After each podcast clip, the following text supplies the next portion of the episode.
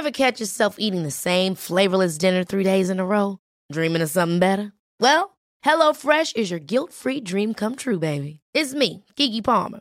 Let's wake up those taste buds with hot, juicy pecan-crusted chicken or garlic butter shrimp scampi. Mm.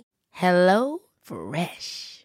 Stop dreaming of all the delicious possibilities and dig in at HelloFresh.com. Let's get this dinner party started.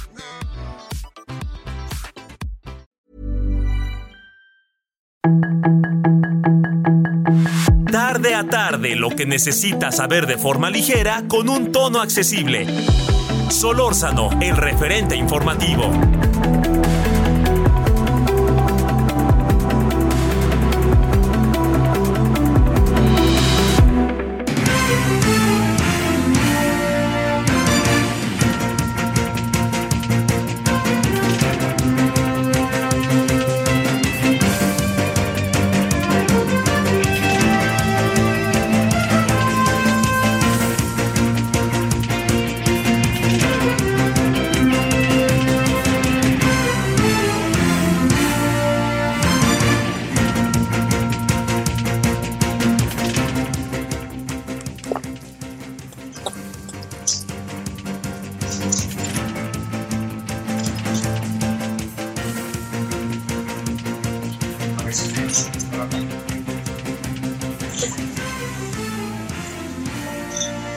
Muy buenas tardes, aquí andamos como todos los días a través del 98.5 de FM Heraldo Radio y estamos cumpliendo además tres años y le agradezco profundamente su participación, su atención, que esté con nosotros. Eh, estamos en referente, le saludo en nombre de quienes hacen posible la emisión, su servidor Javier Solorzano. Bueno, ya es viernes, siempre es viernes y eso pues bueno, nos avienta hacia el fin de semana y eso nos coloca diría yo que, que, bien, ¿no? Hay la posibilidad de cargar baterías, de esas baterías que se tienen que cargar este, para regresar al lunes. Estamos eh, todavía un poquito lejos del periodo vacacional, como ya lo hemos eh, conversado en varias ocasiones, porque, bueno, estamos con, con variantes, lo digo porque, eh, digamos, hoy no hubo clase, ya ve que el último día del, del mes, el último viernes del mes se suspenden las clases para trabajos de los maestros, de las escuelas, la administración, todo lo que tiene que ver con la escuela para ir organizando. A mí siempre me ha parecido una idea muy buena porque es momento para que todo el mundo ande viendo qué anda haciendo bien y qué anda haciendo mal, ¿no? Así, y también que haya un proceso de autocrítica y un proceso como interesante al interior de las propias escuelas.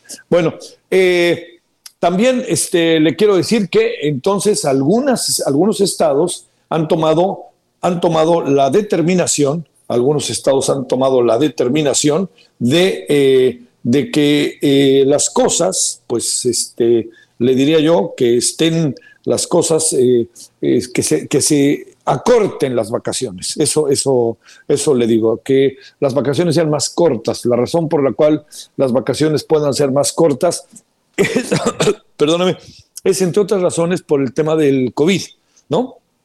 Entonces, a algunos estados les ha pegado más, pero así notoriamente más, diría yo, ¿no? Este, y, en este sentido, eh, yo, perdóname, yo sería de la idea de que todos los estados de la República Mexicana piensen qué tienen que hacer, ¿eh? porque digamos, eh, no sé por qué me da la impresión de que el gobierno, con todo y que estén informando eh, diariamente, ahora, las circunstancias lo han obligado a ello, eh, el gobierno está en una posición en donde no sé si le, está dando su justa dimensión a lo que está pasando.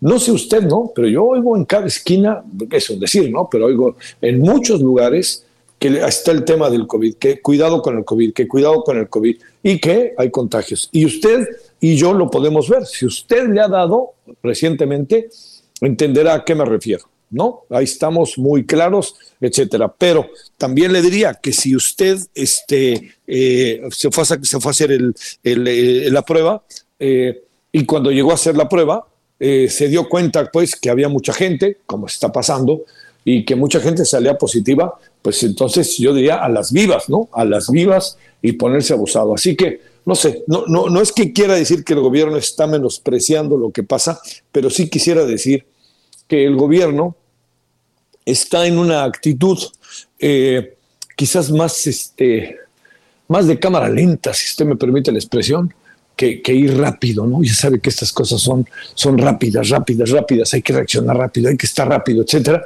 Y no sé, ahí habrá que ver. No porque no haya hospitalizaciones, el asunto es delicado, no porque eh, la tasa de, mortandad ahora haya bajado, lo que ha servido brutalmente, todos lo sabemos, el tema de, la, eh, de las vacunas, y no, no porque todo eso esté ahí, ¿no? Yo le diría, hay muchos motivos para para estar a las vivas, para decirlo de manera sumamente mexicana, ¿no?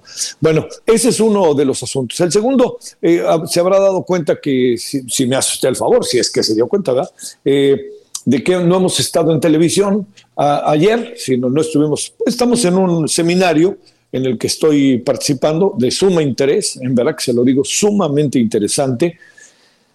Las preocupaciones, ¿no? Que todos tenemos que de repente se manifiestan. Eh, y hoy, este, fíjese, uno de los temas que me llamó mucho la atención, pues claro que es la política y el presidente y el futuro y las elecciones y quién va a ser el candidato y que si el presidente, pero fíjese que el tema central es cómo podemos reactivar las empresas, ¿no? Cómo podemos volver a echarnos a andar lo más que se pueda, lo más pronto posible. Ya sabe, todas estas cosas que, que creo que, bueno, pues todos sabemos que son necesarias y es, la inversión, no sé, no, ahí habrá que ver, fíjese, cuando pase toda esta, cuando, cuando termine el sexenio, ahí sabe qué es lo que habrá que ver, qué, qué al final acabó pasándonos respecto a la escasa inversión que el gobierno hizo y ayuda a las pequeñas y medianas empresas, ¿no?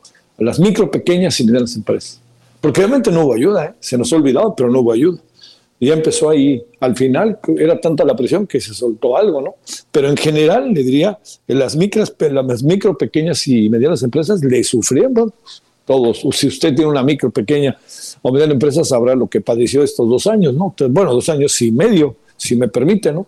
Y ahora con esto nuevamente, ¿no? Pues no vengan a trabajar, etcétera. Entonces, Ahí habrá que ver. Los países a los que un poquito mejor les ha ido en todo esto son los que nunca dejaron de apoyar a, a, los, a los, sobre todo a las pequeñas, a las micro y pequeñas, ¿eh?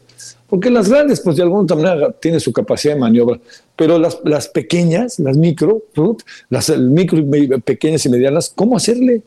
Pues usted y yo lo sabemos, ¿no? Así lo, lo, lo podemos vivir, a lo mejor usted tiene ese caso, y entonces, si no hay ayuda, en este sentido, es muy difícil que, que hayan sobrevivido, ¿no? Y qué es lo que han hecho para, para al final de cuentas, pues despedir gente. Y ahí hemos andado ¿eh? un buen rato. Bueno, ese es uno de los asuntos que quería... Eh, perdóneme, fue un estornudo, le ofrezco una disculpa. Ese fue hablando de, coronavirus, pero no, no, no. es un este estornudo que, que, no pasa más allá de ello. Bueno, pero le digo, este, eh, eh, hay, un asunto hoy que vamos a tratar en unos cinco minutos, si usted me da un poquito de tiempo. Eh, vamos a tratarlo para ser preciso en unos tres, cuatro minutos, que es el tema de la decisión de la Corte de Estados Unidos de eh, abrogar la ley del aborto. Quiere decir que Estados Unidos, su Corte dice no al aborto. Esto tiene consideraciones muy importantes. Vamos a hablar en un momentito de ello para ver qué, ¿Qué, le parece a usted ¿no? esta, esta circunstancia? Bueno, ese es uno de los temas. Pero hay otro tema que lo, estaremos tratando, le adelanto el lunes en televisión, lo más a detalle que podamos, con voces diversas, que tiene que ver con la educación. Eh, hemos entrado en un proceso en la educación eh, sumamente complicado. ¿Por qué? De nuevo la pandemia. Dos años, los estudiantes poco a poco empezaron a regresar a clase regresaron y bien se sabe que por más que se haya hecho un gran esfuerzo en términos de, eh, de hacer este, las escuelas vivas, eh, de hacerlas por, este, por internet, por televisión, pues fue, fue, un, fue, fue, un proyecto que, que, pues no, no, no cerró del todo, ¿no? Y todos lo sabemos, no, no, no es lo mismo la clase presencial que la clase a través de, de los medios, porque además no todo el mundo tenía la posibilidad, ¿no? Hubo gente que pues, si no tiene computadora ya te molaste, ¿no? Así de fácil. Pero este es un asunto que, digamos, no se puede revertir tan fácilmente. No se puede colocar hoy a la, a, la diría yo, a la, a la educación con, con medidas paliativas o con decisiones, así se lo digo, con decisiones, tratando de resolver un problema y tratando de decir, bueno, aquí no pasó nada. No, pues claro que pasó, claro que pasó. O sea, el problema para América Latina es mayúsculo, para todo el mundo, ¿no? Pero hablemos de los nuestros. Para América, para México es mayúsculo. Yo cuando escucho que las autoridades de educación hablan de la nueva evaluación, me pregunto, ¿en qué andan? ¿En qué andan? La verdad. O sea, yo no entiendo cómo pueden de manera tan flagrante decir, no, no, es que como esta es una sociedad en que todos deben de tener una oportunidad, sí, claro que todos deben de tener una oportunidad, pero tenemos que llevar un proceso que vaya más que filtrando, colocando a quienes tienen un conocimiento en un lugar y a los que no tienen conocimiento ayudar a que lo tengan.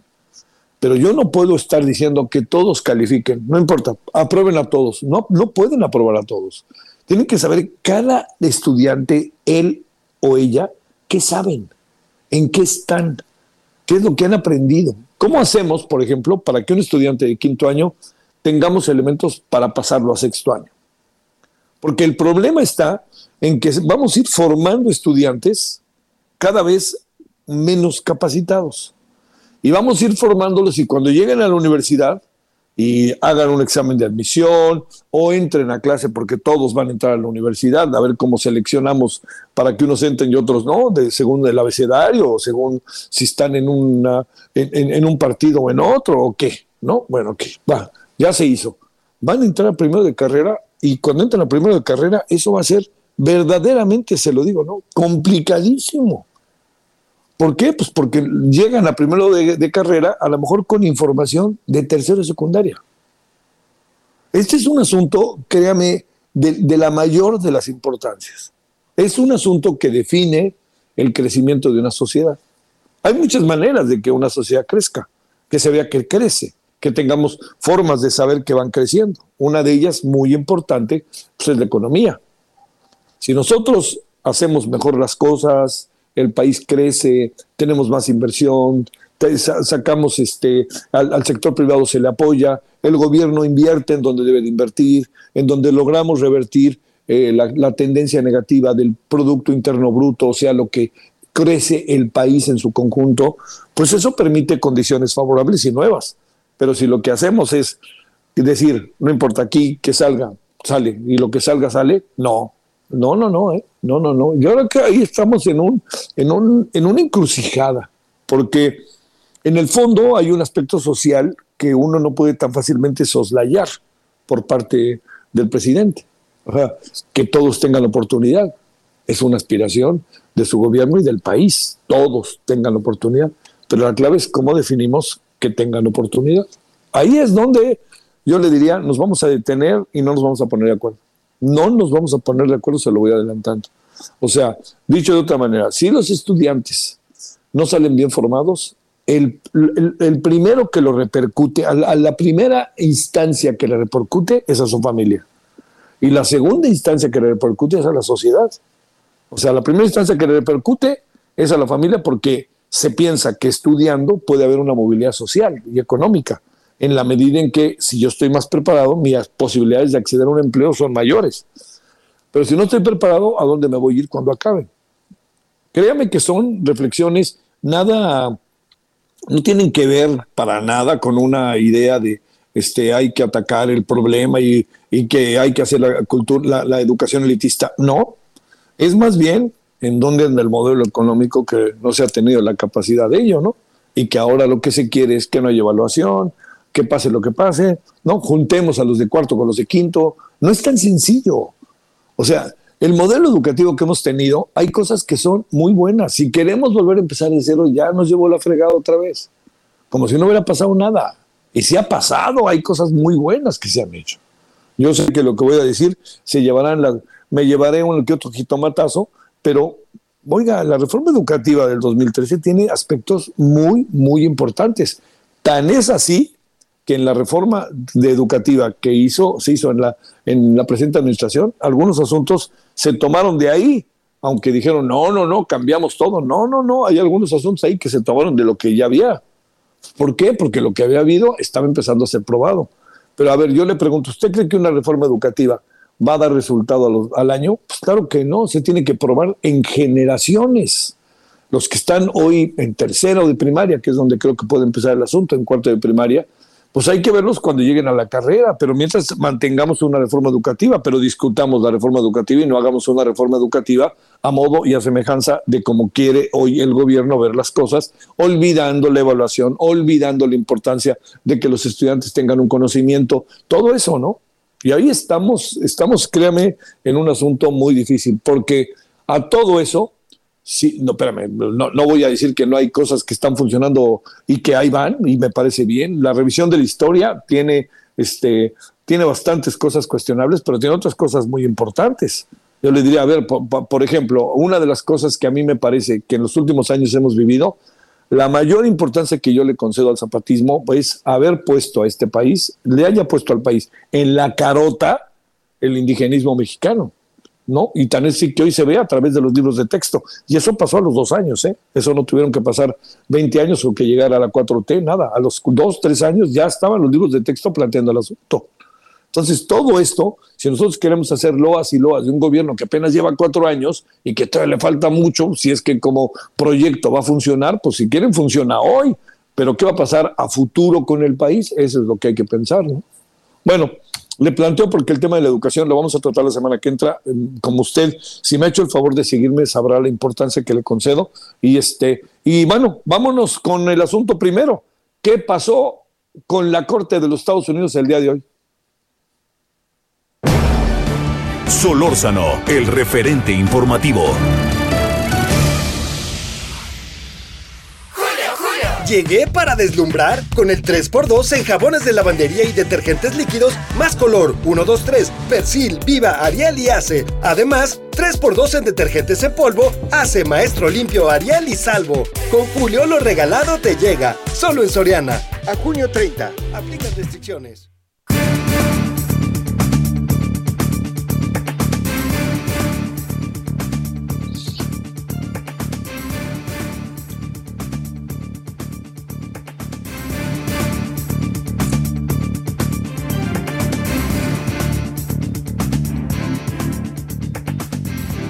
Bueno, son ahora las 17:17 en la hora del centro. Estamos en Heraldo Radio y estamos ante un asunto que este, ya tiene manifestaciones en las calles en la Unión Americana. Regina Tamés es subdirectora de la División de Derechos Humanos de Human Rights Watch. Y queridísima Regina, ¿cómo has estado? Muy buenas tardes. Muy bien, muchísimo gusto aquí saludándote de nuevo. A ver, este, ¿por dónde empezamos? Y te planteo, hay un, un, un, una derogación de un caso que fue muy importante para definir el asunto, Roy Wade, y como sea, pues empezó a soltar las manos la nueva Corte estadounidense, por lo que veo. ¿Qué pasó con esto que significa que eliminar el derecho constitucional a la interrupción del embarazo en todo el país? ¿Quiere decir que ya no? O a ver, explícanos, mi queridísima Regina. Muchas gracias. Pues la decisión de hoy es sin duda muy desafortunada porque Estados Unidos eh, tenía una sentencia a nivel de la Suprema Corte de Justicia que establecía, como bien dices tú, un derecho constitucional a poder acceder al aborto. Y hoy esto lo revierte y establece que en realidad la Constitución no establece ese derecho y lo que sigue es que cada entidad federativa, que es similar a lo que en algún momento pasó en México o sigue pasando, pues tendrá que delimitar cuáles son las restricciones, las libertades, los ajustes y las regulaciones que se tienen que hacer en cada uno de los estados eh, allá en Estados Unidos. La verdad es que no es una sorpresa en el sentido de que ha habido varios fallos que ya venían dando luz de que esto podría suceder eh, ahora pues tenemos una composición en la Suprema Corte en ese país que no es nada garante de derechos humanos, nunca ha utilizado tampoco, es cierto, eh, argumentación de derechos humanos, como sí se hace en otros países en América Latina, aquí en México, por ejemplo. Y bueno, pues sí implica un impacto durísimo en el quehacer cotidiano de quienes están abocados a la prestación de los servicios. Digamos que ya no se tiene el respaldo constitucional, el fundamento que era el más importante para garantizar pues que las mujeres no fueran perseguidas, que el servicio estuviera accesible. Entonces sí es algo muy importante y que además pues es justamente ir en el sentido contrario de lo que estamos viendo en otros países de nuestra región. A ver, este Regina, eh, como para ponerlo en, papel, significa que eh, cada estado lo va a definir, pero hay, me, me, da la impresión de que hay una tendencia mayoritaria a derogar también el aborto en todos los estados. Estoy pensando como en la América Profunda que le llaman, ¿no? Y son como 20, 20 y tantos estados, ¿no? Así es, eh, digamos que lo que hay que estar ahorita alerta es ver cuántos de manera inmediata empiezan a hacer sus cambios a nivel estatal, que ya ha habido también eh, restricciones, lo vimos claramente en Texas, lo hemos visto en, en, Ohio.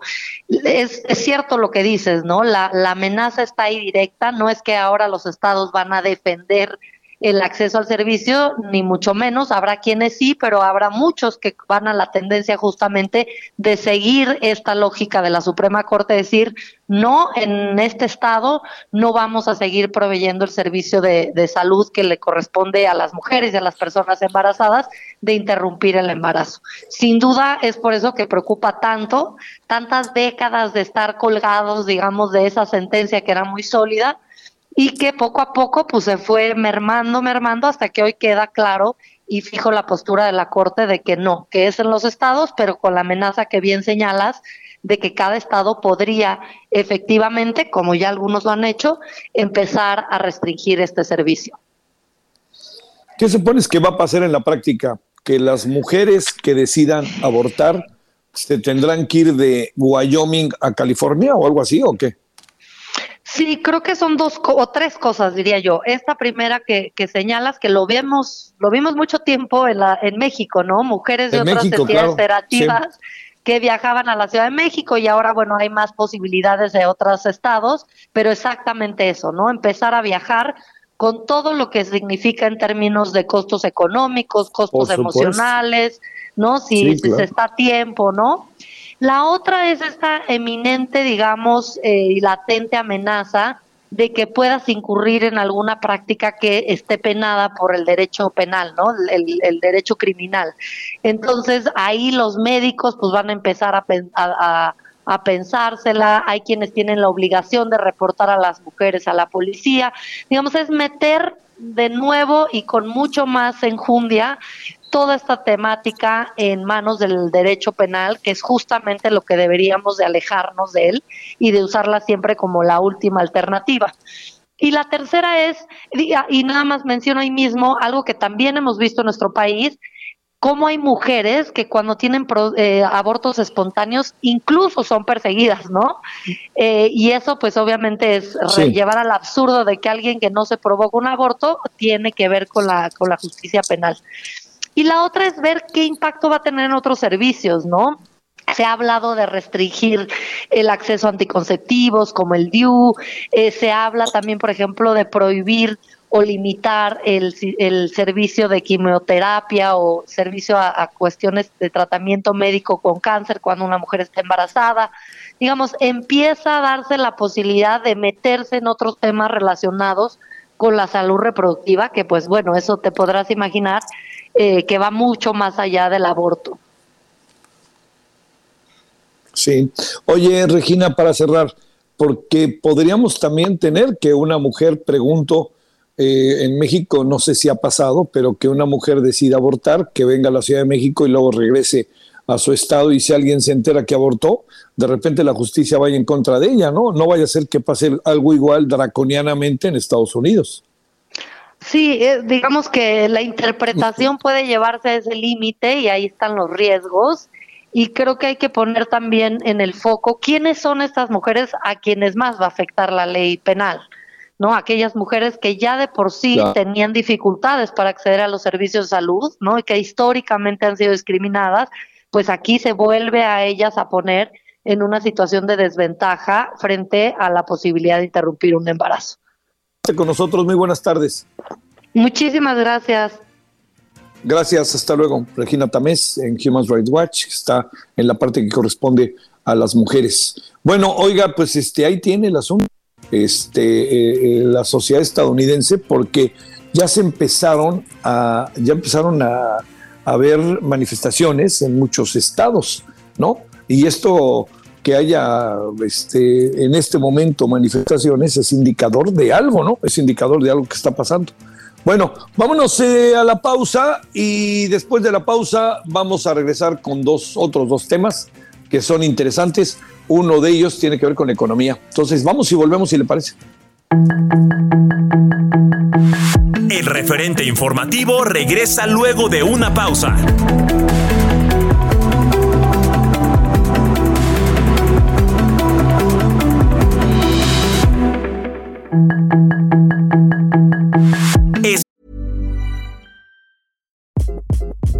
Hi, this is Craig Robinson from Ways to Win, and support for this podcast comes from Invesco QQQ. Invesco QQQ is proud to sponsor this episode and even prouder to provide access to innovation for the last 25 years. Basketball has had innovations over the years too. We're seeing the game played in new ways every day.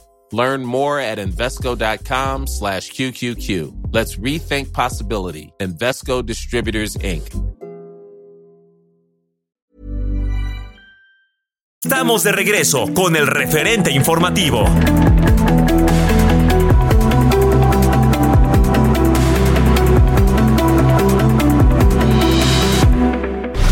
En el referente informativo le presentamos información relevante. Corte Suprema de Estados Unidos revoca la protección constitucional del derecho al aborto. Sorpresiva caravana migrante sale de Tapachula. Detienen a 12 en Guerrero por rapto de una mujer. La víctima fue rescatada. Tormenta tropical Celia intensifica su fuerza y causará fuertes lluvias en seis estados. Empeora la escasez mundial de grano por guerra en Ucrania. Corte Suprema de Estados Unidos anula ley sobre tenencia de armas en Nueva York. Recae 1.8% industria de la construcción en abril, asegura INEGI. Detectan 30.000 niños fantasma en programa de estancias infantiles. Fallece una mujer en el cráter del volcán Popocatépetl. Amor, sí llego para la cena. Lo que llega para la cena y la alacena es el 3x2 en todos los aceites de oliva, vinagres, catsups y mostazas. Y además, 3x2 en saborizantes en polvo para leche. Con Julio a lo regalado te llega. Solo en Soriana. A junio 30. Aplican restricciones.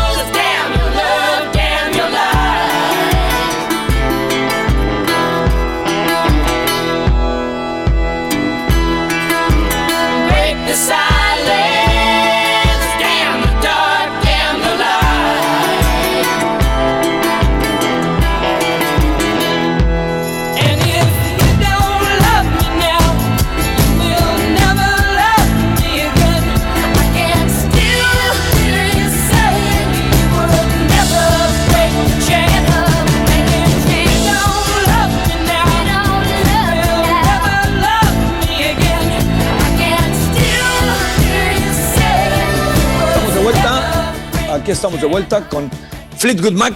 Espero este, ahí que usted escuche a esta sensacional banda inglesa. Bueno, vámonos eh, cuando son ahora las 17.33 en la hora del centro.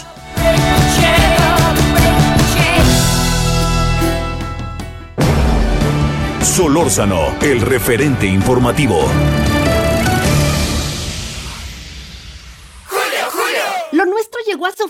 Ya no se puede arreglar. Uy, pues para que tú sí te arregles, llega el 4x2 en todos los cosméticos y además 3x2 en todas las playeras para toda la familia. Sí, 3x2. Con Julio, lo regalado te llega. Solo en Soriana. A junio 30. Aplican restricciones. Válido en Hiper y Super.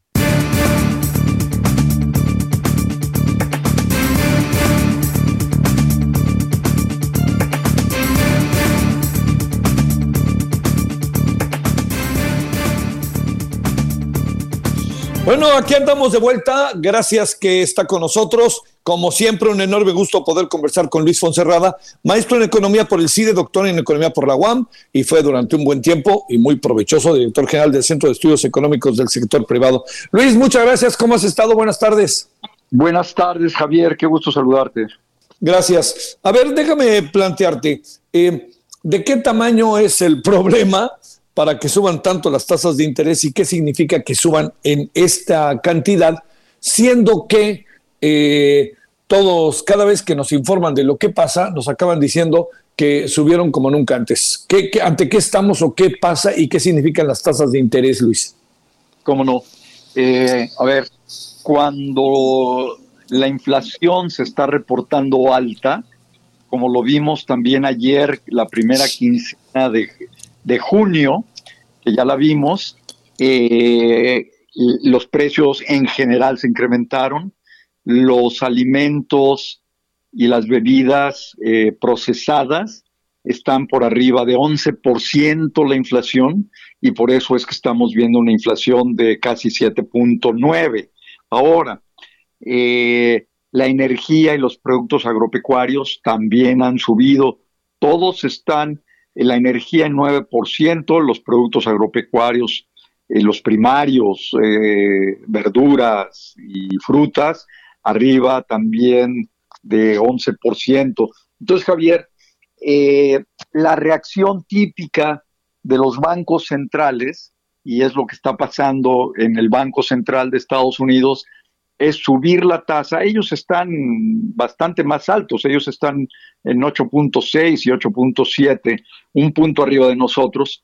Eh, lo que tratan de hacer al subir la tasa de interés es que los créditos que se están pidiendo prestados para consumir, etcétera, se encarezcan y que por lo tanto la gente pida menos créditos y consuma menos.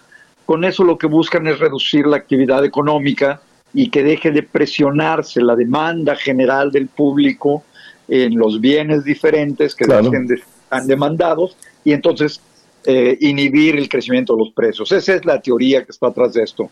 Ahora, la verdad es que en el caso de México, Javier, nuestro, lo que se llama la profundización financiera de nuestro país, es decir, el crédito como proporción del PIB es de los más bajos del mundo. Es como 23%, cuando por ejemplo en Japón es más de 200% del PIB y, en, en, en- Europa, en Estados Unidos, todos andan en más de 100% del PIB. Nosotros apenas, apenas en punto, es decir, en 20%, 25% del PIB, en 23% del PIB. ¿Qué pasa?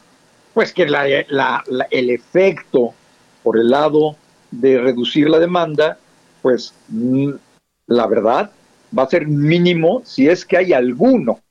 Entonces, ¿por qué subir las tasas? Y hay otra razón que argumenta el Banco Central, y es que eh, cuando la gente ve la tasa subiendo, tus expectativas de que vayan a subir más los precios se detienen porque dicen, ah, pues la inflación va a bajar. A esto le llaman anclar las expectativas, ¿no? Entonces es como esperando un efecto psicológico. De otra parte, Javier, la verdad es que muchos de los precios son importados. Es decir, la escasez de metales, de minerales y muchos objetos, pues lo está, está traduciéndose en precios más altos en el mundo, ¿no? Y lo estamos importando. Entonces, eh, tampoco vamos a tener mucho efecto con nuestras tasas altas. Oye, a ver, este Luis Fonserrada, eh, ¿Qué tanto de este, digamos, las tasas de interés eh, estadounidenses, eh, sabemos bien, subieron también? Eh, ¿Qué tanto todo este proceso, tasas de interés, inflación, lo importamos y qué tanto es nuestra responsabilidad por el manejo económico? Mira, eh, sí importamos una parte importante, sobre todo de los bienes eh, como la gasolina, por ejemplo. La gasolina subió en todo el mundo, entonces Ajá. tiene precio. Eh, pero, Javier, si nosotros las medidas de estimular más el campo que se dieron a conocer en el paquete antiinflacionario del gobierno se hubieran tomado no ahora, sino hace tres años, las medidas para evitar los robos del transporte y la inseguridad que, incierta, que ciertamente inciden en los costos, se hubieran tomado hace tres años, estaríamos viviendo un país diferente, con menores presiones inflacionarias. Así que también tiene que ver con el manejo eh, local, la política económica, sin duda. Estamos actuando tardíamente y, y bueno, pues ya que se ahogó el niño, estamos tratando de tapar el pozo, ¿no? Tomado Sí. medidas Oye. Luis, este. Oye, el, el tema del dólar, estoy. Están ponderando mucho hoy que gana por segunda jornada consecutiva tras la alza de, del Banjico y que está en 19.85. Te pregunto, ¿realmente es por eso? Sí, eh, te voy a decir por qué. Los inversionistas internacionales, los grandes fondos internacionales que compran eh, CETES y bonos, traen sus dólares, los cambian a pesos y en ese momento esa entrada de dólares pues reduce el precio del dólar, ¿no? Claro. Pero hace ocho días fue a 20.50, luego se redujo un poco, esperaban que viniera este incremento de la tasa, claro, ellos van a ganar tres cuartos más de punto en CETES y por claro que entran y invierten, ¿no? Pero son, son capitales que están muy pendientes de la diferencia que hay entre la tasa americana y la nuestra. Entonces, eh, vamos a ver cómo vienen las inflaciones, pero si Estados Unidos sube de nuevo tres cuartos de punto, como lo hizo eh, ahora, pues de nuevo el Banco de México la va a tener que subir, porque si no, se te salen estos capitales y eso implica pérdidas de reservas y una presión en el tipo de cambio. Y lo peor, lo peor es que reduce el financiamiento del gobierno. No se nos debe olvidar que los CETES y los bonos son financiamiento del gobierno.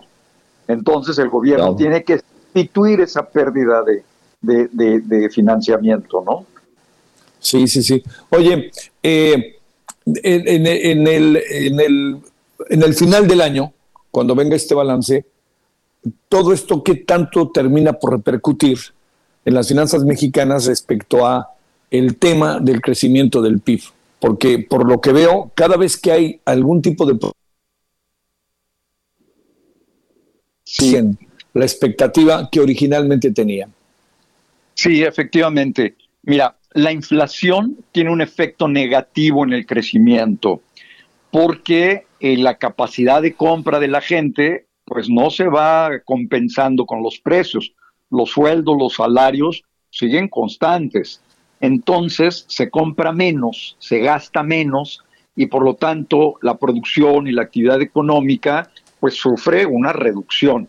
Por lo tanto, el crecimiento va a ser menor. Por un lado, por la inflación. Por otro lado, por la, por la falta de inversión, que, que es muy importante. El gobierno sigue reduciendo su inversión, el gasto en inversión del gobierno se sigue reduciendo eh, y se está, en cambio, dirigiendo a subsidios y, y- y seguramente a programas y- y objetivos electorales.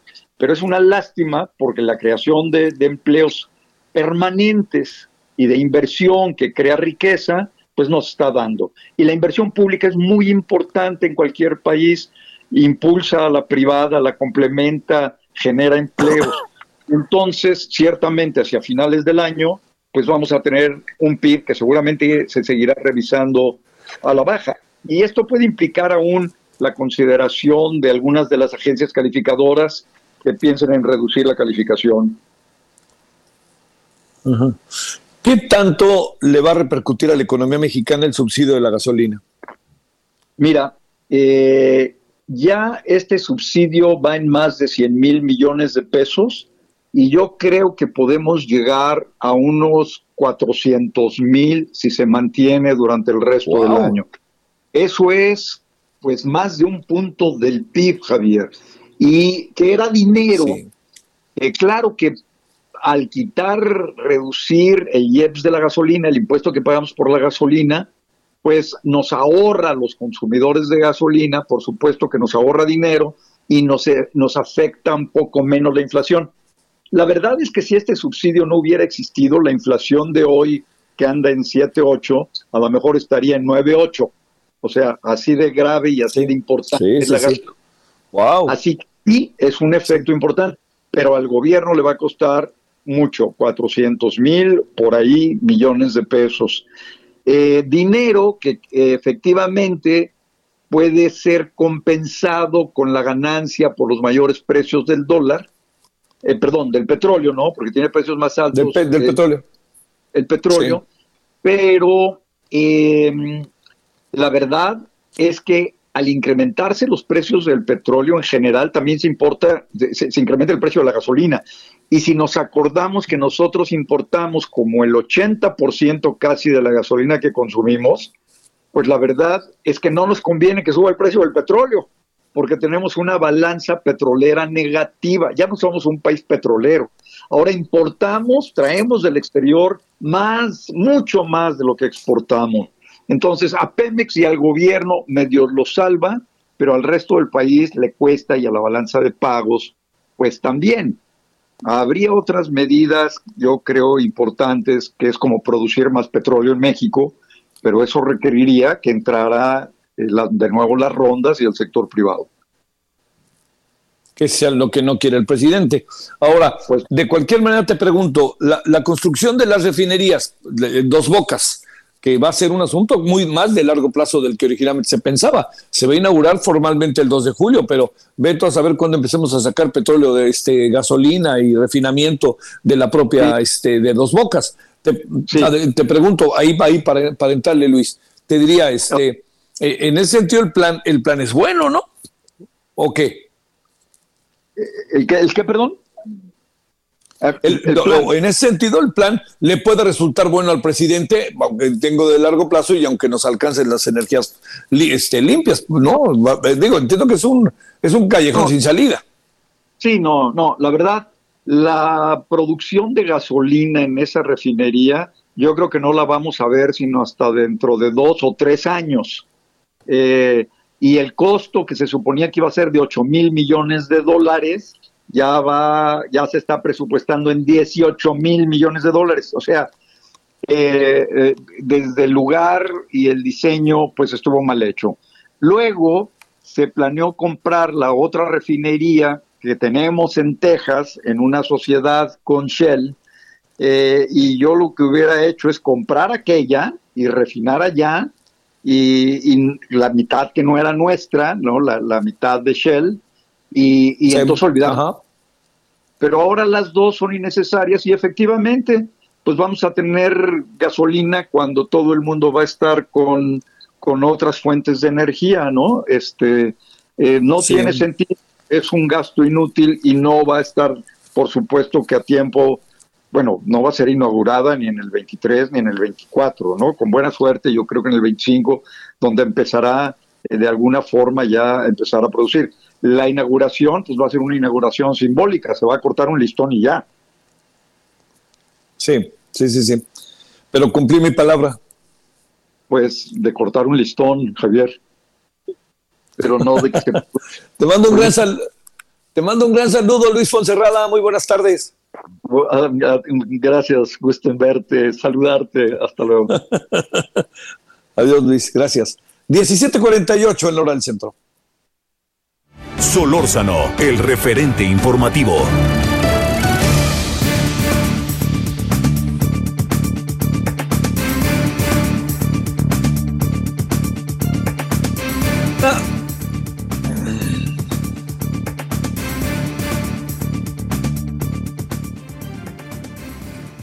Bueno, mañana es un día importante por muchos motivos. Es la marcha que originalmente se conocía del orgullo gay y ahora es eh, toda, una, toda una serie de variables fundamentales e importantes para entender el tema de la inclusión.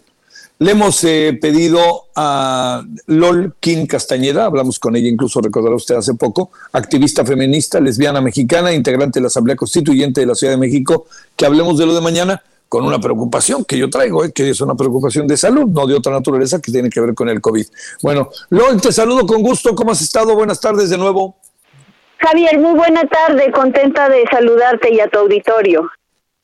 Gracias, nosotros. Oye, déjame este, plantearte, ¿qué va a pasar mañana? ¿Cuántos este, eh, colectivos irán? ¿Qué supones? ¿Qué están pensando de cuánta gente? ¿Y cómo le vamos a hacer, querida Lord King, con el tema del, del COVID?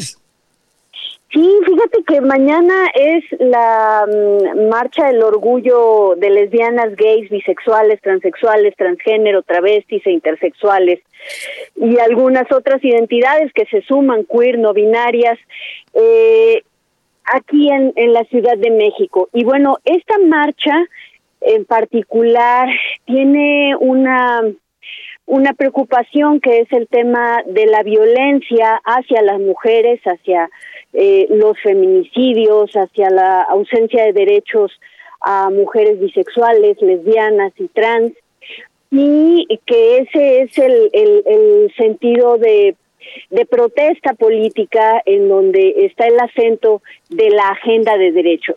Ahora, eh, para esta marcha, bueno, hay eh, muchísimas organizaciones volcadas, eh, tanto organizaciones de sociedad civil, tanto en la organización como en el desarrollo de la marcha a través de este, información de participación, como eh, se van a sumar eh, embajadas, la Secretaría de Relaciones Exteriores.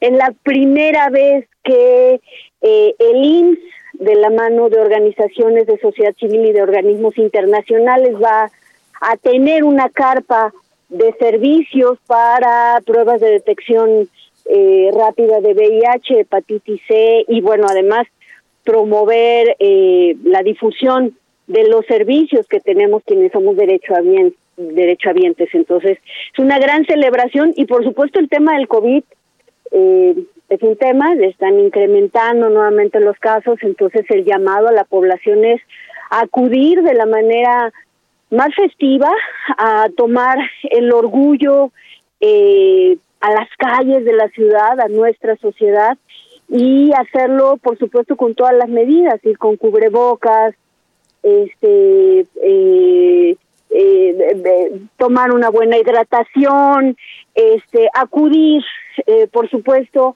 desde el sentido que cada quien eh, tenga por la marcha, sea, eh, sea un sentido únicamente, digamos, político, con el puño levantado por, por, por lo que hace falta en materia de derechos, o combinado esto con una celebración lúdica, eh, que, que lo podamos hacer de la manera más organizada y responsable, sobre todo en términos de salud, ¿no? Sí. Oye, eh, a ver, este, ¿también va a haber otras marchas en el país mañana o básicamente la de mañana es en la Ciudad de México y ya fueron anteriores en otros, este, en otras ciudades del país? Fíjate que, eh, bueno, en mañana es, la más importante es la de Ciudad de México. Sin embargo, cada año van creciendo las, las expresiones del orgullo en otras entidades de la República. Entonces, desde finales de, de desde principios de junio, eh, han comenzado las marchas, ya fue muy importante la marcha de Jalisco, la marcha de Nuevo León, eh, Sí, también sí, la sí, semana pasada, importantísima la marcha de, de Yucatán, y digo importantísima porque ahí se ha librado eh, una, una, una batalla frontal contra el conservadurismo y la homofobia, la transfobia, la lesbofobia desde el Estado eh, desde las instituciones, entonces por supuesto que es muy importante esa expresión de organización social. y bueno, pues están pendientes todavía de celebrarse la marcha de Morelos. eh, hay varias eh, marchas que se han venido celebrando en el Estado de México. En fin, eh, eh, curiosamente y con muy buen tino, este año hay un comité eh, de todas las marchas del país, ¿no? Y a partir de eso es establecer un diálogo y fortalecer los vínculos de, la- de las organizaciones de sociedad civil eh, para eh, sumar todas las fuerzas que necesita eh, esta agenda de derechos en todos los sentidos. Lolkin Castañeda, mucha suerte mañana, que sea una gran marcha. Muchos saludos y gracias como siempre. Muchísimas gracias. Ahí les esperamos en eh, Avenida Reforma a partir de las 10 de la mañana y a salir con todo el orgullo y la dignidad a, a celebrar y a convivir en esta sociedad democrática. Muchas Saludos, gracias. muchas gracias, Lol. Gracias, Lol. Bueno, nos vamos, oiga. Este eh, tendremos asuntos en la noche interesantes, algunos derivados de lo que tuvimos hoy. Ojalá nos acompañe. Hay tarde todavía y estamos en fin de semana. Pásela bien. Adiós. Hasta aquí Solórzano, el referente informativo.